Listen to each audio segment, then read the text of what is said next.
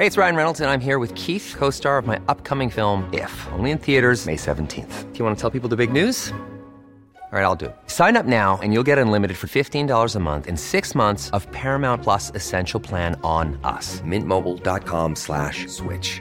Upfront payment of $45 equivalent to $15 per month. Unlimited over 40 gigabytes per month. Face lower speeds. Videos at 480p. Active Mint customers by 531.24 get six months of Paramount Plus Essential Plan. Auto renews after six months. Offer ends May 31st, 2024. Separate Paramount Plus registration required. Terms and conditions apply if rated PG.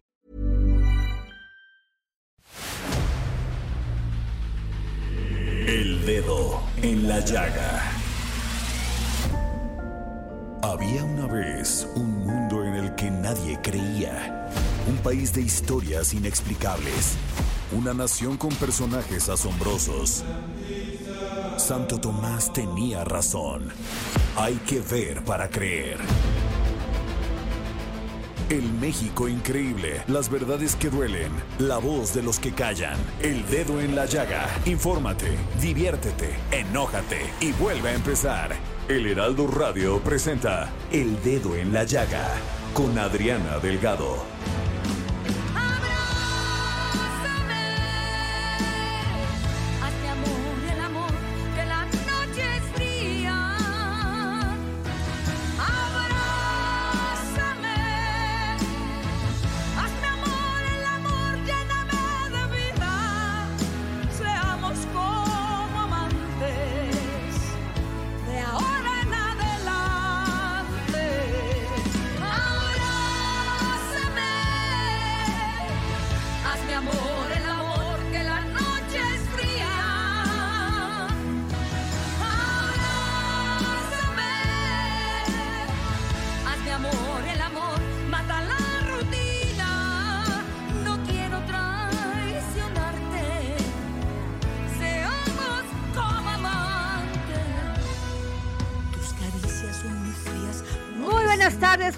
Están? Les saludo con mucho gusto, Adriana Delgado, en el Heraldo Radio, en su programa favorito, El Dedo en la Llaga, son las 3, 2 de la tarde, y nos escuchan ustedes por la 98.5 y a través, no solamente aquí en la Ciudad de México, sino a través de todo el país, también por el Heraldo Televisión y por todo nuestro, pues todo lo que es este nuestro Media Group.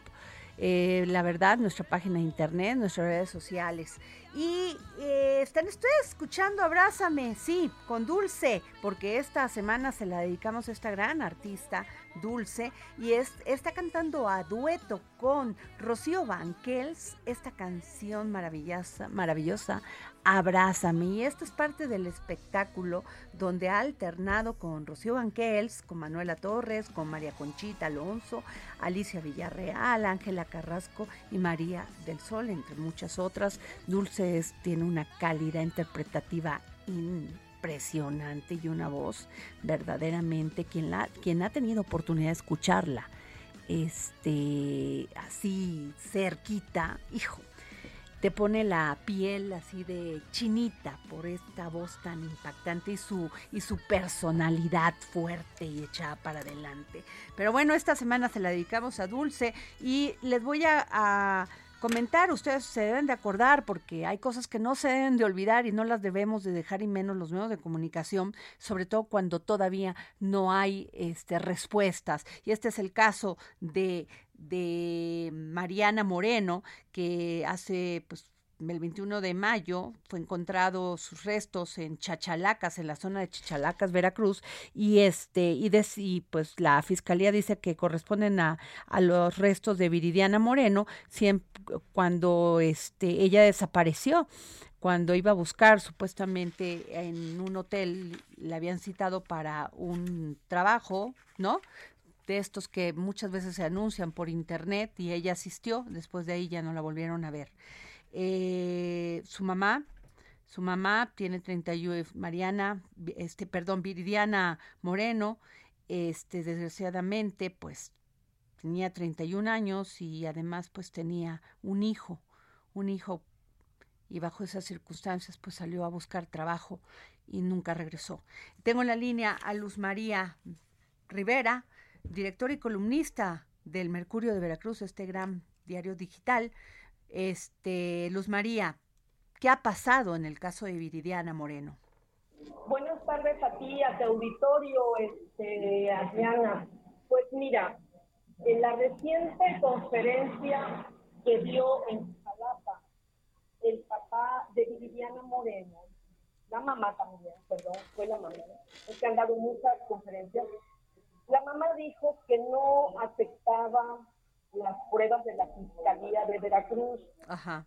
Porque eh, la mamá dice que no reconoce el cuerpo de su hija.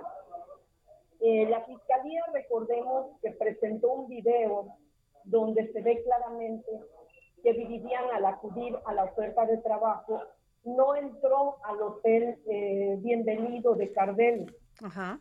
La chica eh, se presentó con, con este supuesto eh, empleador y eh, intercambiaron papeles y se metió, no se metieron, perdón, al hotel y ella monta su moto y monta al presunto asesino atrás. Entonces, realmente con ese video la fiscalía eh, justifica que realmente la víctima Escuchamos, este, Luz María. al Chachalaca, que está muy cerca de casa. Bueno, eh, perdón, se nos cortó la comunicación con, con Luz María Rivera, directora y columnista del Mercurio de Veracruz. Este, ojalá podemos retomar. Este, Luz María, es que casi no te escuchábamos, por favor. Perdón, es que estoy en una zona de mucho ruido, estaba yo trabajando. Miren, les repito rápidamente. La madre de Viviana, en una conferencia reciente en la ciudad de Jalapa, la capital de Veracruz, no acepta los resultados de la fiscalía. Eh, dice que el cuerpo no es el de su hija porque su hija tenía tatuajes o tiene tatuajes en su cuerpo. El cuerpo que le dan a ella reconocer es un cuerpo desmembrado, donde el papá y la mamá dicen que no corresponde al de su hija. Entonces, bueno, ellos van a seguir pidiéndole a la fiscalía. Ese es el momento en el que está la investigación. La, la mamá dice que ella le pide a la fiscalía que sigan investigando dónde está su hija Viridiana, porque ese cuerpo no lo reconoce. Claro. Hasta Es- el momento, esas son eh, un dato nada más, Adriana, que Por favor. quería comentar.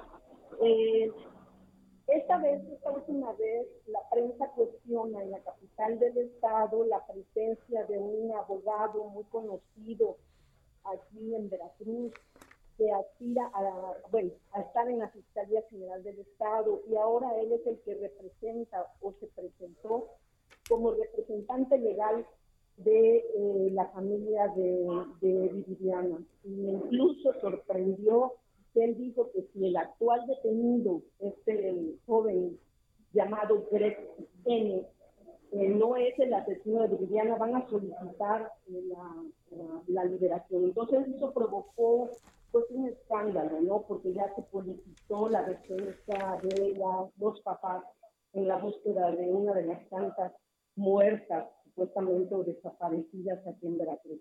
Claro.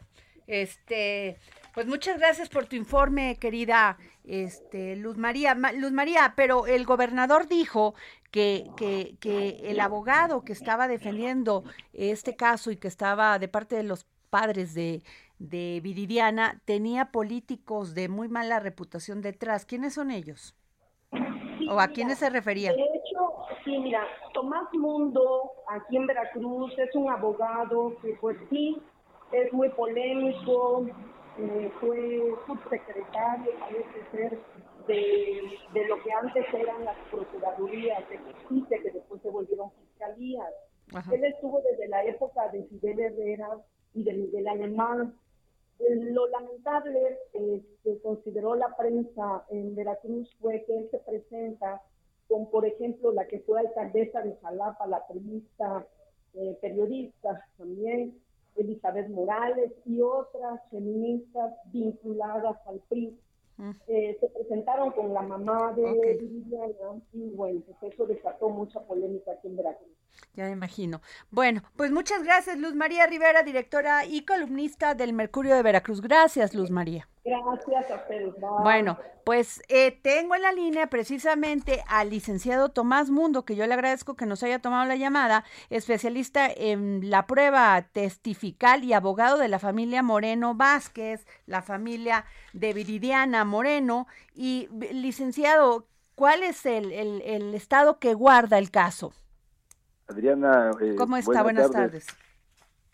Y muchas gracias ah, por la oportunidad a dedo en la llaga de informar a nivel nacional lo que está pasando en Veracruz. Por favor. El, el caso Viridiana, eh, decía la madre, también leído que con eh, no solamente pertenencias pertenecían a ellas algunos alguna ropa o algo sino de otras personas y entonces dice que el ADN no es la prueba reina, por así decirlo. Ajá. El ADN, todas las pruebas científicas tienen un margen de, de falibilidad. Pueden fallar. ¿Cuál es ese margen de error en el caso de la prueba de ADN? 5%. Imaginémonos que, pues le decía yo a la familia, que estamos en ese 5% de error. Es decir, por eso vamos a recurrir a las otras pruebas para que concatenadas una a una logremos realmente lo que ellos quieren saber, si es o no es su hija. Si con todas estas pruebas concatenadas eh, no hay duda de que sea, por supuesto que aceptarán los resultados. Pero no es tan sencillo, como me decía la mamá, doña Yoya, me decía que en la fiscalía, para empezar, las trataron muy mal. Uh -huh. Segundo, cuando le dieron el dictamen, ahí está los restos de su hija, simplemente le hicieron un diagnóstico, lo digo yo porque tengo años de experiencia y ese es todo lo que yo le puedo concluir. Y las posibilidades, le dijo, ¿cuáles son las posibilidades de que sea o no mi hija? 50-50.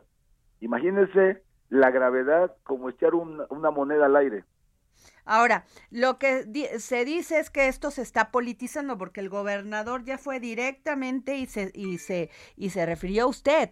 El gobernador dijo que pues ya ya hay otras manos ahí en este tema que no debería de haberlo y no debería de volverse político y que detrás de, de, de, de la defensa de Viridiana y de todo esto que se está que usted está haciendo hay políticos detrás. ¿Usted qué piensa bueno, de esto? Yo creo que no están detrás, est están visibilizados. Ese día fueron conmigo uh -huh. eh, y se refiere particularmente a Elizabeth Morales, ex alcaldesa, ex diputada, ex de todo del PRI. Uh -huh. y, y, y, no se refirió a Ruth Callejas, diputada local por Movimiento Ciudadano. Hay muchos actores, pero además no es que pertenezcan a partidos, pertenecen a una red de mujeres, claro. eh, a, a, algo así de paridad en todo. Vino de hecho con nosotros Josefina, la líder nacional de esta red de mujeres. Entonces, lo único que estamos haciendo y lo vamos a seguir haciendo es visibilizar el problema y cuando vengan las pruebas genéticas, científicas y determinen si es o no es, por supuesto que lo daremos a conocer y seguiremos el proceso.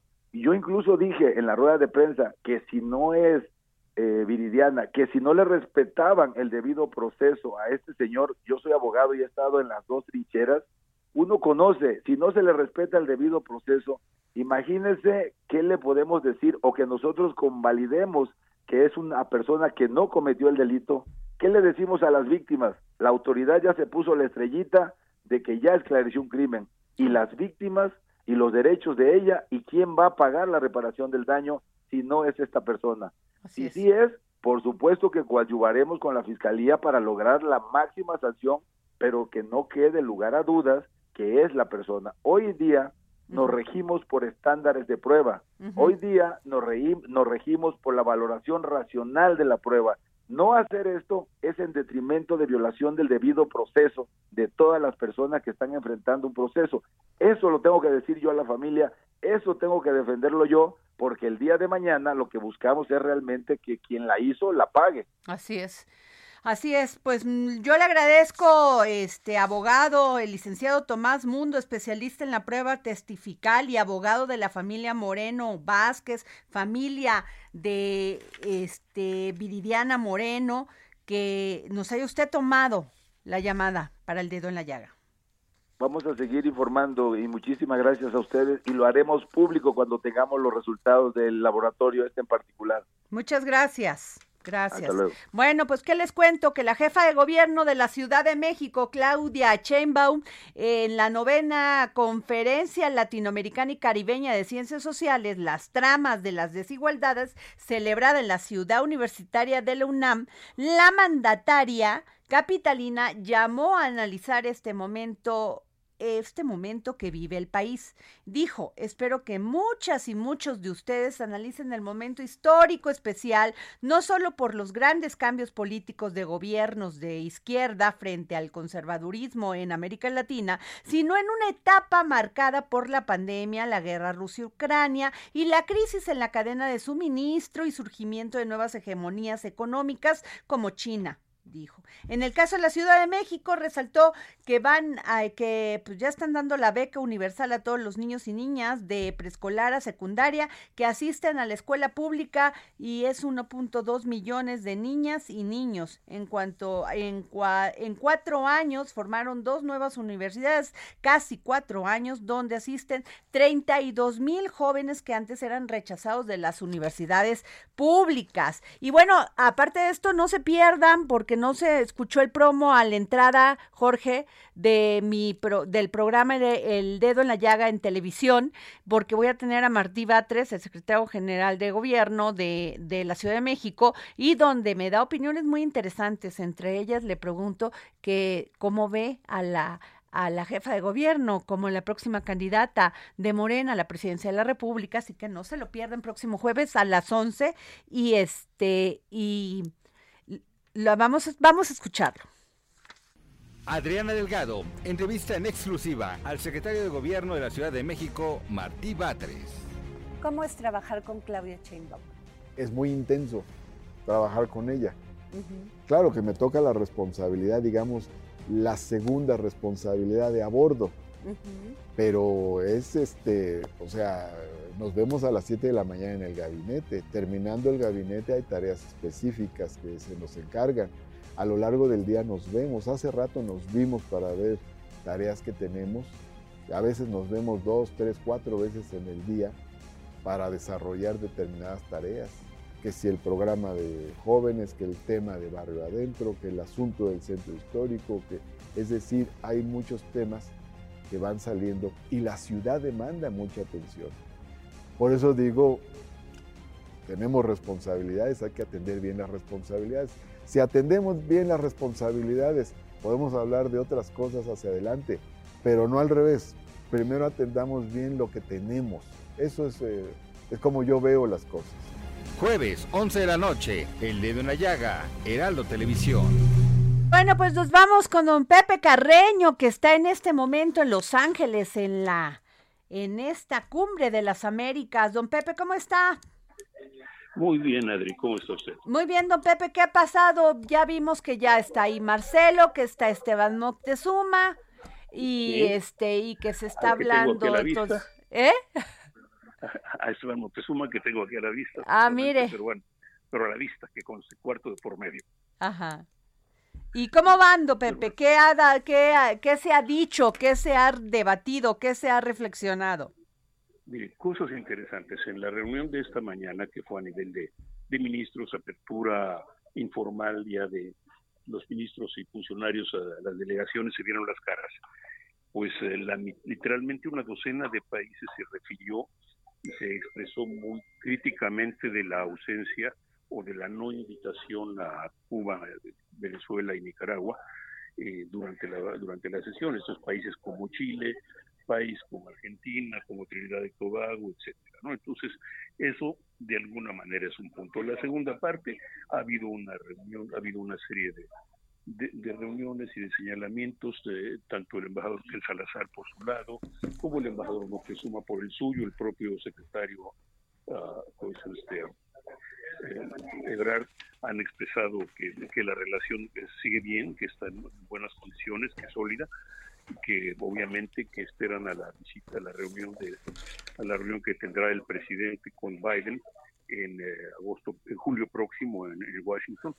Y, pero pues evidentemente pues la, las ausencias se sienten, ¿no? y en este caso pues lo que más se siente es la ausencia de los presidentes de los cuatro países más importantes para el tema migratorio, que son ah, México, ah, Guatemala, El Salvador y, Honduras. Me refiero a la ausencia en términos a nivel de presidente, no de otra cosa. ¿no? Están aquí, están, están en esa, pero obviamente pues es, eh, siendo migración un tema de extraordinaria importancia política, pues tiene su, tiene, tiene su, su que ver.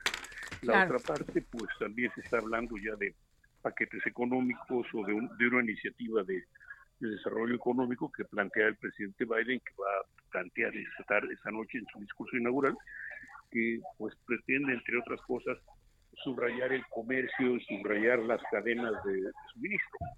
Pero pues ah, ahorita esto es informal evidentemente, así que, pero digamos que ese es el ambiente de este momento. Híjole, don Pepe, pues vamos a estar muy pendientes porque hubo ahí un pequeño intercambio entre, entre los senadores Ted Cruz y el presidente ah, Andrés Manuel López Obrador. Ah, pero esa es otra cosa, e, esa es otra cosa. Perdóneme, porque esto está a nivel de Congreso y a nivel de Sí, pero se dijeron feo. Marco Rubio señaló cosas este, duras. Sí, claro, pues pero otra vez, perdóneme, el, perdóneme, es que lo que digan los congresistas y senadores es una cosa, lo que diga la Casa Blanca es otra. Ahora, en este caso, de hecho, Marcelo Ebrard respondió y dijo que bueno, que serán los propios senadores mexicanos los que le respondan a Cruz y a, y a Rubio. Bueno, pues muchas gracias, don Pepe. Vamos a seguir muy pendientes. Y bueno, ¿qué les digo? Que tenemos dos libros para regalar eh, en arroba Adri Delgado Ruiz. Sígame y mándeme un tweet. Y tengo Morir eh, es un alivio de Karina García Reyes. Las reveladoras historias de 12 es narcos que lograron escapar del crimen organizado. Y Heribertos Frías, Tomochic. A quien me sigue en este momento, arroba Adri Delgado Ruiz. Nos vamos a un corte y regresamos.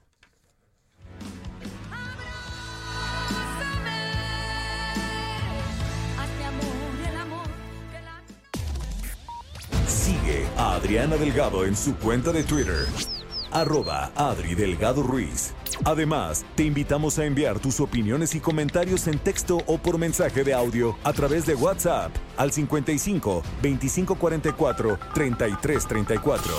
Y si quieres escuchar El Dedo en la Llaga de El Heraldo Radio, en cualquier momento y donde quiera que te encuentres, descarga el podcast disponible en Spotify y iTunes.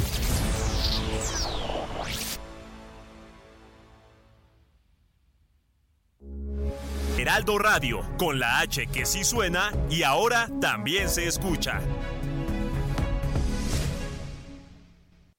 Sigue a Adriana Delgado en su cuenta de Twitter en arroba Adri Delgado Ruiz. Y envíanos tus comentarios vía WhatsApp al 55 25 44 33 34 o 55 25 02 21 04.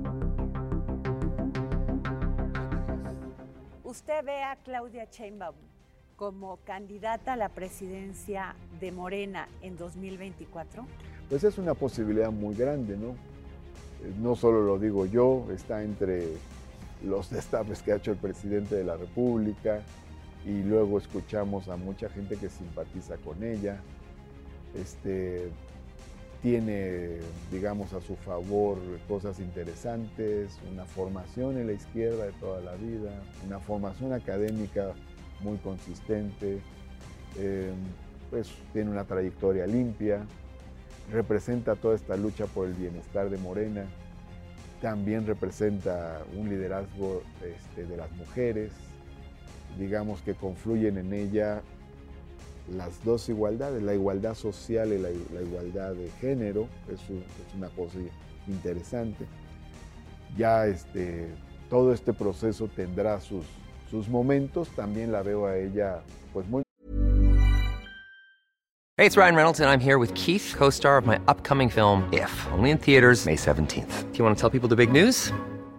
All right, I'll do it. Sign up now and you'll get unlimited for $15 a month in six months of Paramount Plus Essential Plan on us. Mintmobile.com slash switch. Upfront payment of $45 equivalent to $15 per month. Unlimited over 40 gigabytes per month. Face lower speeds. Videos at 480p. Active Mint customers by 531.24 get six months of Paramount Plus Essential Plan. Auto renews after six months. Offer ends May 31st, 2024. Separate Paramount Plus registration required. Terms and conditions apply if rated PG. metida en las tareas del gobierno de la ciudad y muy prudente con este tema del, del 2024. Ella no se ha manifestado expresamente al respecto y, este, y está metida sacando todos los procesos de conclusión de sus, de sus programas y para que no se quede ningún pendiente. Jueves, 11 de la noche, El Dedo en la Llaga, Heraldo Televisión. No, pues lo que nos dijo Martí Batres, secretario de Gobierno de la Ciudad de México, sobre qué piensa de Claudia Sheinbaum para la candidatura a la presidencia por Morena. Eh, a ver, les cuento que ayer fue 7 de junio, día de la libertad de prensa. Y la verdad, hay una mujer que ha hecho muchas cosas, es periodista, viene de familia de periodistas, eh, pero independientemente de todo ella, siempre cercana a que los comunicadores, a que la prensa independiente tenga un espacio. Y ahí tenemos también nosotros el dedo en la llega la oportunidad de grabar muchos de los programas de este porque nos abre sus puertas en el en el en este lugar maravilloso, maravilloso del centro de la Ciudad de México que es el Club de Periodistas de México. Sí, me estoy refiriendo a Celeste Sáenz de Miera. De Miera. Eh, Celeste, ¿cómo estás, querida? Adrianita queridísima, pues eh, abrazándote y agradeciéndote la generosidad de tus palabras. No, no solamente Eh, lo digo yo y creo que los reconocimientos, el respeto y la admiración se quedan cortas, este Celeste. Tú siempre has visto porque los periodistas tengan todo esto que es pues tener una vida digna y terminarla dignamente.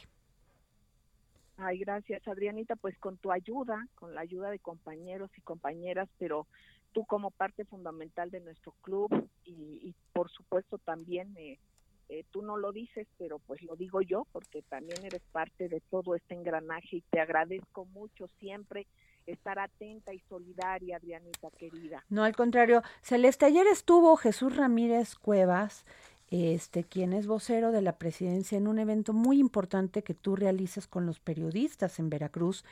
Este, en Jalapa se llevó a cabo este evento y este, y, y bueno, se mencionó este proyecto de seguridad social para periodistas independientes. E- Exactamente, eh, Adrianita querida. Fíjate que en donde tú eh, te extrañamos, por cierto, porque eh, muchas veces nos has honrado y nos acompañas. Gracias. y Se te ha hecho el reconocimiento eh, con eh, nuestras algunas de nuestras delegaciones del Centro Sur eh, estatales eh, de nuestro club, que recordemos que es nacional e internacional. Entonces acudo, acudieron representantes de dos delegaciones internacionales y, y sobre todo estar con los compañeros este eh, de delegaciones nacionales. Efectivamente fue muy importante que en este día en el que se, nos reunimos para reflexionar, para discernir sobre el estatus de la libertad de expresión, pues que tuvimos la presencia del compañero Jesús Ramírez, eh, que es una persona eh, generosa, es una persona muy modesta que no hace alarde de su trabajo, pero que ha trabajado precisamente en algo que va a incidir en un derecho para el gremio. No estamos hablando de dádivas o de que si hay amistades o no con eh, jefes de comunicación social, como ha sido usos y costumbres, que hay veces que a quienes se les priva o se les beneficia de acuerdo a las amistades o los intereses. En este caso, y al grupo de periodistas que el, pues son los trabajadores y luego un grupo importante de quienes no tienen recursos económicos y posibilidades de vida, como tú lo has dicho, pero que tienen amor a la profesión, es importantísimo el que se tenga acceso a derechos, Claro. no a dádivas, a derechos, porque esto va mucho más allá de cualquier otra cosa. Tienes Entonces, toda- toda la es razón. Un logro, es un logro muy importante. Nadie va a ser empleado del gobierno, simplemente es tener acceso a lo que tenemos derecho, por lo que mucho se ha luchado, y qué bueno que se, eh, se logre y ya se logró estructurar. Hay que hacerlo y verlo cómo va caminando, hay que irnos adaptando todos a ese cambio importantísimo que es eh, y, y, bueno, pues lo recibió el gremio con gran entusiasmo esta noticia. Eh, eh, y bueno, pues a seguir adelante con todo esto y a luchar para que se fortalezca de esta manera, porque todo lo que se merece el gremio precisamente es una equidad en cuestiones de derechos laborales que no se tienen en muchos lados y que muchas de las veces hay quienes prácticamente un maquilador de la noticia que de acuerdo a los medios eh, tienen que seguir una línea editorial o no. Entonces, Totalmente. esa libertad de conciencia. Eso es importantísimo porque fortalece todo eso. Sí, porque fíjate que estoy leyendo que este plan va, pues, este, eh, es para brindar seguridad social a los periodistas independientes, además de presentar al grupo de periodistas que integrarán un comité consultivo que aprobará a los periodistas que obtendrán este servicio. El plan para integrar a los periodistas independientes al Instituto Mexicano del Seguro Social, eso es muy bueno, que costará 700 760 millones de pesos, que corresponden al 25% de lo que del gobierno federal destina anualmente a la publicidad oficial.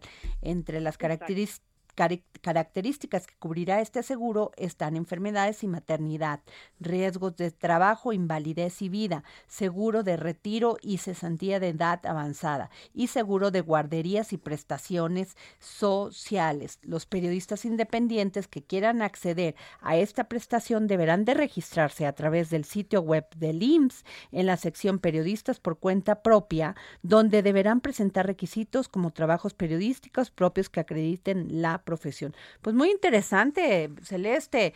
Nosotros conocemos a muchos, a muchos este, compañeros periodistas que gracias a, a que tú has trabajado por, por, por este gremio, pues este, se les, eh, tú les ayudaste a que fuera más fácil pasar temas de enfermedades, temas de edad avanzada, pero tú y tú sola con el club. Y ahora que se une el, este esfuerzo del gobierno federal, del presidente de la República, de Jesús Ramírez, pues la verdad, qué buena noticia. Es una excelente noticia y es un reposicionamiento eh, para el gremio en el sentido precisamente de los derechos. Así es. Eh, y es crear conciencia precisamente de lo que son derechos, ¿no?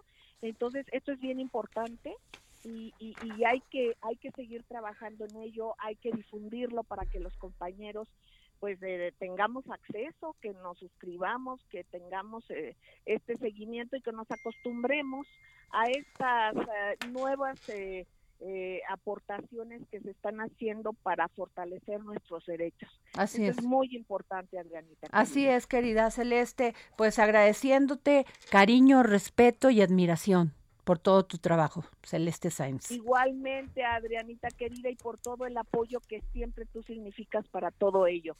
Y gracias, a las compañeras y compañeros. Un abrazo, queridos compañeros, y siempre reposicionar los conceptos.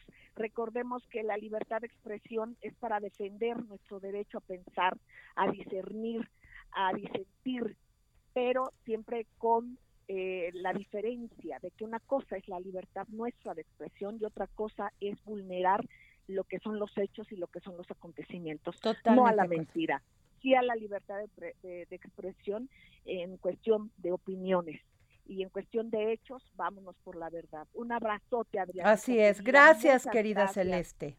Cariños. Hasta, luego. Bueno, pues a ver, este tema lo hemos tocado varias veces y es el tema de la eh, pues el acaparamiento que hacen las empresas del, la, del agua. No solamente lo hemos visto en el norte del país, en el centro, en el sureste. Bueno, el sureste no necesitan tanto de esto, ¿verdad? Pero en el norte sí es un tema, ya es un tema de burla y de abuso. Hay personas que nunca pagan el agua, hay personas que nunca pagan la luz, oigan. O sea, personas que viven años, años y años y que tienen recursos económicos y que no pagan luz.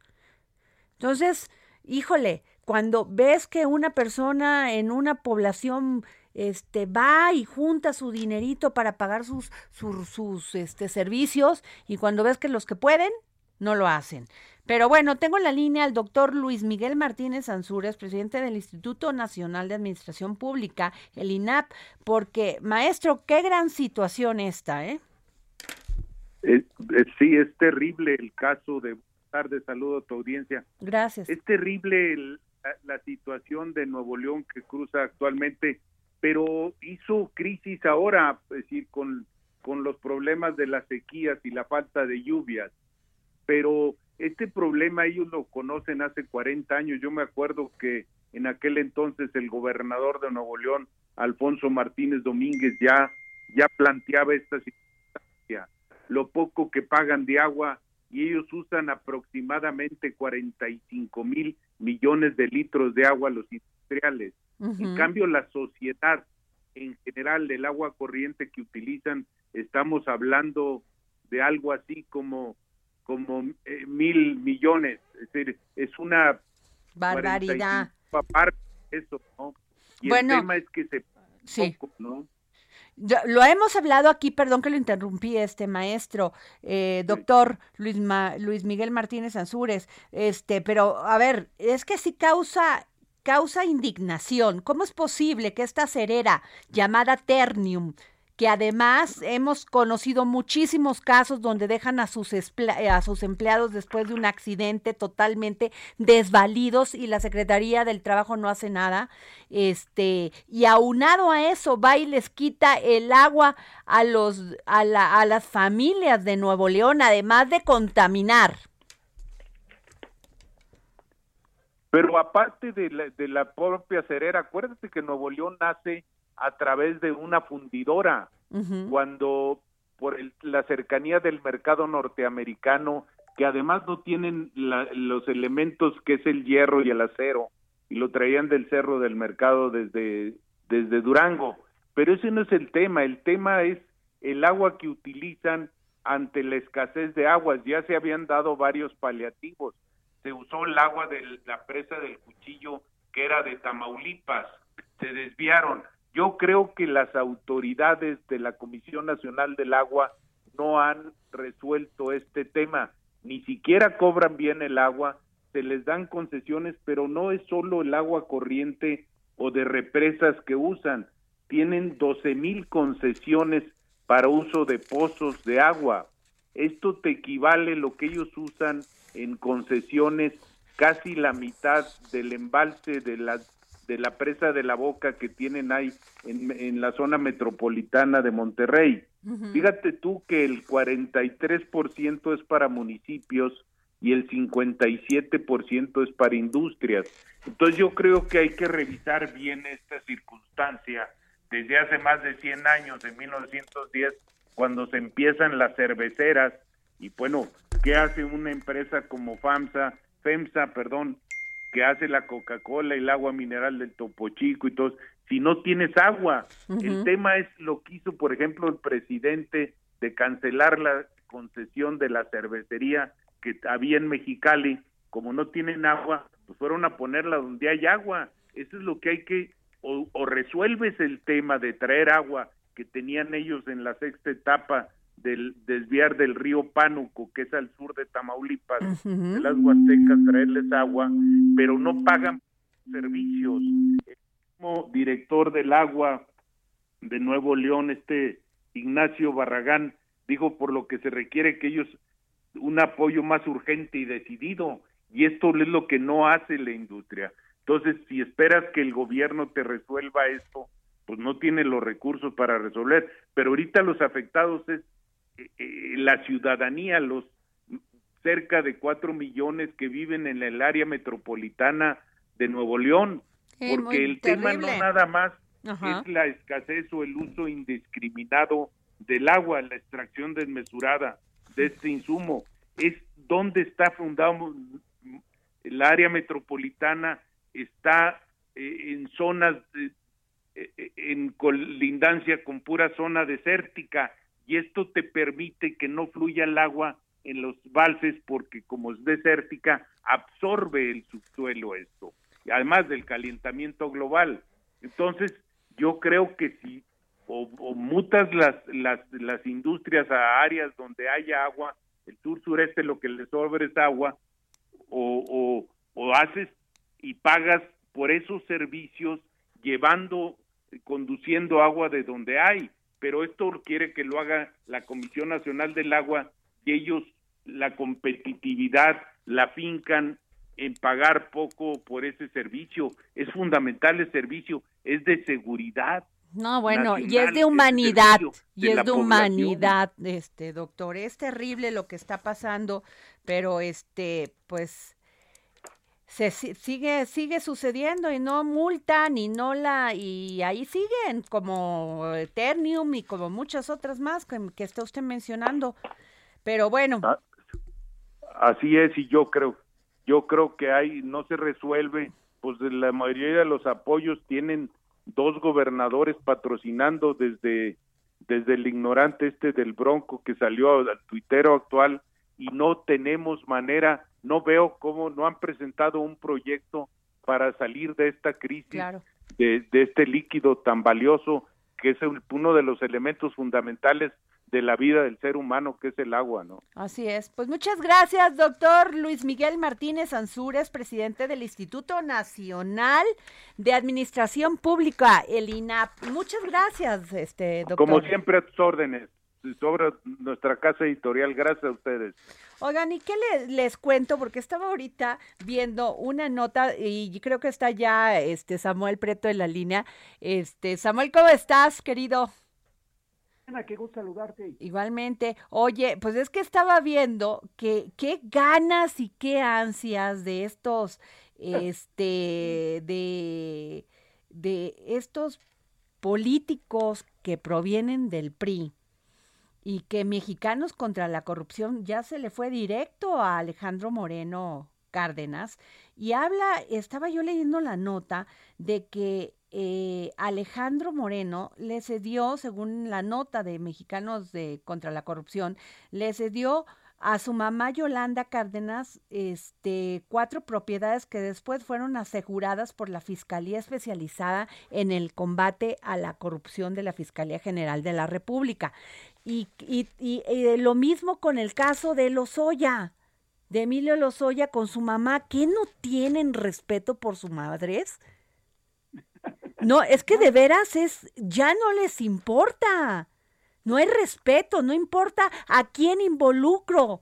Y, y, no importa si involucro a mi mamá y la puedo llevar a la cárcel, como en el caso de Lozoya. Exacto. Sí, eso es, eh, eso es muy cierto. Y fíjate, en la investigación nueva eh, que se hace eh, publica en estas eh, horas pasadas con respecto al Alejandro Moreno, bueno, queda claro de nuevo que eh, tienden toda una red de corrupción justamente para, digamos que sus declaraciones patrimoniales, dado que son personas que tienen que supuestamente presentar este, transparencia al ejercer sus cargos, pues no aparezcan, ¿no? Pero en efecto se llevan pues entre sus colas y entre sus patas a sus familias. Ahora, la pregunta es, tú como madre, pues confías en tu hijo, tú, tú, tú te imaginas que tu hijo te va a querer, va a querer que si hay, tiene consecuencias, un fraude, un, un acto delincuencial, te va a meter a la cárcel o va a provocar para que te metan a la cárcel? No, ¿verdad? No, pues es, no veo en dónde estos hombres sin ninguna sin ninguna valor sin ningún sentimiento hacia sus a sus madres involucren a su familia en estos actos ilícitos. Por supuesto, porque ellas bien pueden ir a, dar a la cárcel, ¿no? Como, los Oya ya, los Oya metió a la cárcel a su mamá y metió a la cárcel por sus irresponsabilidades y, actos delincuenciales a su hermana. Así es. Y aquí lo que estoy viendo de Mexicanos contra la corrupción es Alito Moreno metiendo a toda la familia. Es correcto. No, no, no. Eh, Ese es el nuevo PRI, qué barbaridad. Así es, y no necesariamente tendrían ellos tampoco que salvarse de la cárcel. Así es de que, bueno, el descrédito hacia el Partido Revolucionario Institucional quedaría todavía más de manifiesto, lo cual, pues, eh, eh, tendría que ser un golpe bastante fuerte. Pero, pero ya déjate el descrédito, la inmoralidad, la crueldad, ya, ya, ya quítale el otro. La corrupción, ya creo que ya en esto ya queda como nada. Sí, claro, por supuesto, es una cuestión más de moralidad y de pues de estructura, ¿no? Claro. Oye, Samuel, retrasan obligatoriedad de factura electrónica, cuéntame. Fíjate que eh, tú recordarás que eh, para el próximo día primero de eh, julio ya estaba, digamos que el asunto de preparado para que entrara en vigor esta factura 4.0, que en términos específicos lo que te pedía a ti como contribuyente es que ahora agregaras tanto la dirección fiscal de la persona a la que se le estuviera facturando, su registro federal, y entonces había que presentar pues esta cédula de, de cédula fiscal, ¿no? Que esta, esta, eh, esta carta que en particular eh, tiene que ver con el hecho de comprobar que realmente estás de, dado de alta en Hacienda. Desde que empezó el mes hubo un severo problema porque todas las oficinas de Hacienda han estado saturadas pues con este trámite, ¿no? Eh, no necesariamente hay que ir a una, pero la gran mayoría de las personas, pues en efecto, o no saben de contabilidad o no saben ingresar a su buzón tributario y bueno, pues tienen que acudir. Entonces, se ha visto Hacienda totalmente rebasada. ¿Cuál es el, cuál es el problema en todo este asunto? Bueno, eh, es, demasi eh, es, muy de repente complicado entender cómo una autoridad que emite un documento te obligue a ti como contribuyente a sacar de ahí ese documento para devolvérselo a esa misma autoridad, ¿no? Es decir, yo, eh, tú tienes que tramitar una constancia que yo te tengo que dar. Ok, ¿y para qué la quieres? Pues para que me la vuelvas a entregar. O sea, gobiernícolas al final del día, como dice un muy respetado y conocido empresario en este país.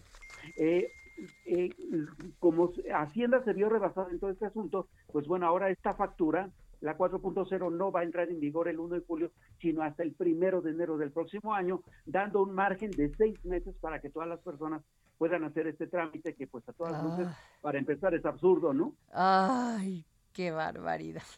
En fin, ¿qué te digo? Pues muchas gracias por tu opinión, mi querido Samuel Prieto. Te veo mañana. Te escucho malito. ¿Estás bien? Un poquito, allá andamos, pero Cuídate. siempre con mucha energía y ánimo. Cuídate. Bueno, Jorge Sandoval. Pues muy rápido, Adriana Delgado, del tema que estabas hablando hace rato con el doctor Luis Miguel Martínez Ansúrez. Eh, fíjate que con un plan maestro busca el gobernador de Nuevo León alivar la crisis del agua en el estado. En entrevista con Salvador García Soto para el Heraldo Media Group, Samuel García detalló que las acciones a corto, mediano y largo plazo incluyen el bombardeo de nubes con un avión propiedad del estado. Informó que la construcción de la presa Libertad que abastecerá de agua a la zona metropolitana de Monterrey tiene un avance del 36% y el objetivo es captar agua antes de diciembre Dios quiera, 2023. Dios quiera porque pues quien tiene una cisterna puede puede guardar su agua ahí cuando llega, ¿verdad? Que casi no está llegando, pero los que no es terrible. Bueno, nos vemos, nos vemos mañana. Gracias.